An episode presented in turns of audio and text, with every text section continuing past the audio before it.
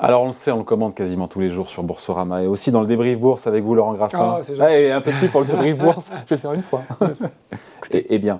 Donc démarrage en fanfare bien sûr pour, euh, pour la bourse euh, un peu partout, euh, en Europe évidemment et aussi un peu moins d'ailleurs aux États-Unis, un petit peu moins, aux États-Unis. Mais il y a quand même des titres qui progressent mm. beaucoup aux États-Unis, 125% en une semaine. Mm. je donne pas le nom parce qu'on va garder un peu de suspense évidemment. Donc il y a des actions, encore une fois, qui affolent les compteurs. Et il y en a plusieurs. Depuis maintenant euh, quelques, quelques jours. Oui, début de l'année, puis ça s'est intensifié la semaine dernière. Euh, alors, c'est pas forcément, faut pas aller chercher forcément les Tesla, les Apple, les ah Amazon. Euh, ce qui affole les compteurs sur les cinq dernières séances, et merci pour la pub, David, les gens du débrief bourse bah le savent, c'est Bed Bath and Beyond. Bed Bath and Beyond. Le lit, le bain et tout ce qui va avec. Exactement, c'est un petit tout un programme.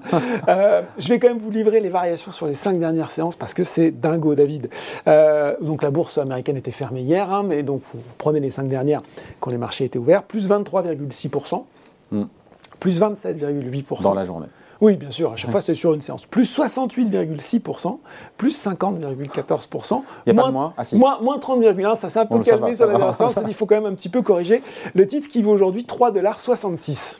Ah, 3 dollars, donc euh, on est. C'est pas une penny stock quand même. C'est pas une penny stock, mais, ça me rappelle quand même euh, une nouvelle accès de fièvre voilà, sur, ces, sur ces, euh, ces valeurs qui génèrent de la passion de la part des investisseurs américains. C'est Comment on les appelle déjà Les, meme stocks. Les mimes. Oui, vous savez, comme les mimes qu'on s'échange finalement sur Internet, les, petites, les, petites, les petits gifs rigolos, et ben finalement, les actions, c'est un petit peu comme ça. Tiens, ça nous ramène à ce qui s'était passé, souvenez-vous, au moment du Covid, l'affaire GameStop. Ah hein, Ces boursicoteurs coalisés sur un forum de Reddit qui s'appelle les Wall Street Bets et qui décide de euh, sauvegarder, de venir à l'aide de ce, de ce distributeur de jeux vidéo, GameStop à l'époque, qui est la cible euh, de fonds spéculatifs, de hedge funds qui sont à la vente à découvert. On refait rapidement l'histoire, ils se coalisent, ils font exploser le titre parce que finalement les vendeurs euh, à découvert se retrouvent pris de court.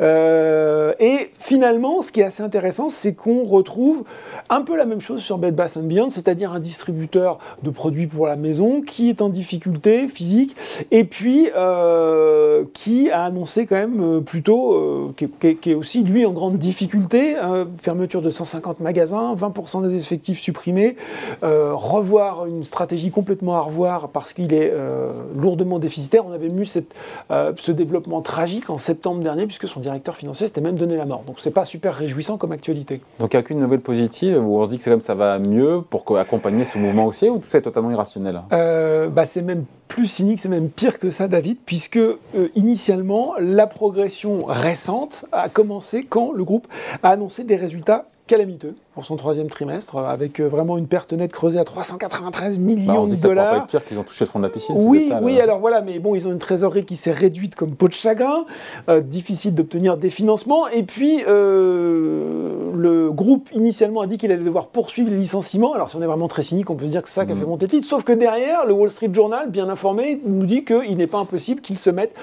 sous le, chapitre 11, vous savez, ah. ce chapitre sur les faillites. Exactement, la loi de protection des faillites. Euh, donc on n'est pas loin du dépôt de bilan, en clair. Hein. Voilà ce que ça veut dire. Et tout ça n'arrête pas les investisseurs. Et tout ça n'arrête pas du tout les investisseurs.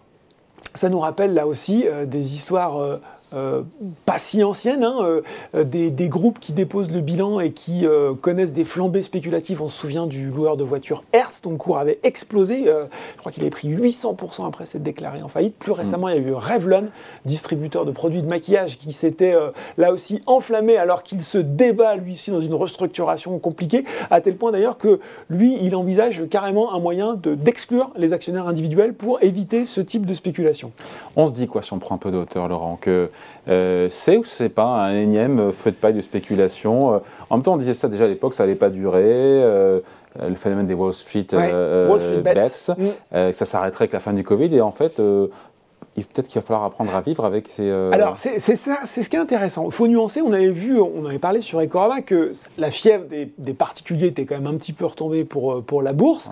Mais on voit bien quand même que euh, depuis le début de l'année, on a, comme vous l'avez dit, des mouvements spéculatifs qui repartent très fort sur certaines valeurs. Donc, cette, comment dire, cette, cette mode, cette tendance du mm. meme stock, elle est encore là. On, pourrait reparler aussi du Bitcoin, hein, qui mine de rien, on en parle un petit peu moins souvent. remonté à 20 000 dollars. Ah, voilà, même hier, ah. c'était même au-dessus de 21 000. 000. on parlait aussi de Coinbase. Vous savez, Coinbase, cette plateforme d'échange de crypto, eux, ils ont repris 40% depuis le début de l'année. Et les autres meme stocks, les AMC, les GameStop, ont repris aussi entre 25 et 30%. Donc, on voit là que... Pourquoi ça reprend maintenant Alors, ben, il y, a une... Il y a une étude intéressante qui était sortie en décembre dernier, euh, qui était passée un petit peu euh, inaperçue à l'époque, du chef économiste d'UBS, Paul Donovan, qui nous expliquait que finalement, on était peut-être en train d'assister à euh, des placements qui allaient devenir, entre guillemets, structurellement plus volatiles de la part des jeunes générations. Et vous savez quoi? Pourquoi, David? Parce qu'en fait, l'immobilier a tellement monté, notamment aux États-Unis, que, l'espoir de pouvoir, exactement, vous savez, on est jusqu'à une période récente. On commence dans la vie et on se dit, bah, le premier achat d'importance que je vais faire, c'est mon appartement, c'est ma maison, quitte après à avoir plus grand. Mm. Donc qu'est-ce qu'on fait? On épargne soigneusement et puis on fait attention à quand même pas jouer l'argent des courses ou de ce futur appartement sur ses placements. Aujourd'hui, nous dit Paul Devan, finalement, il explique quand même cette statistique qui est assez dingue. Depuis 2020, une majorité de jeunes âgés de 18 à 29 ans vivent encore chez leurs parents. Ça nous ramène aux années 30, David, mm. carrément. Donc, et se dire, bah, finalement, devant cette, euh, euh, ce nouveau monde dans lequel finalement vous avez plus de chances d'hériter d'une maison que de pouvoir l'acquérir vous-même, ben, vous êtes moins peut-être incité à faire euh, des placements prudents pour voilà, thésauriser et faire votre, votre prêt immobilier. Donc ça pourrait conduire à des comportements durablement plus risqués, notamment de la jeune génération. Et il établit une corrélation qui se vérifie assez bien, notamment aux États-Unis et aussi sur les pays de l'OCDE, où le développement des cryptos est allé de pair avec le développement de l'immobilier. Alors, corrélation n'est pas raison, il faudrait voir, mais en tout cas, ça donne une vision intéressante de, euh, de la façon dont les jeunes générations investissent. Et... Très risqué dit gros gain ou grosse perte, il faut quand même rappeler. L'histoire ne se termine pas toujours bien à Wall Street. Non, hein. non, non, non, non, il y a eu là aussi des exemples dramatiques de d'investisseurs individuels qui se sont retrouvés euh, complètement, euh, complètement ruinés. Ce qui va être intéressant de voir, mmh. David, c'est si les prix de l'immobilier retombent, est-ce que bah, finalement ce mouvement, en tout cas ces accès de fiat spéculatifs, vont un peu se calmer sur le marché américain? Bon, là, vient nous le dira. Merci beaucoup, Laurent. Merci, David. Salut.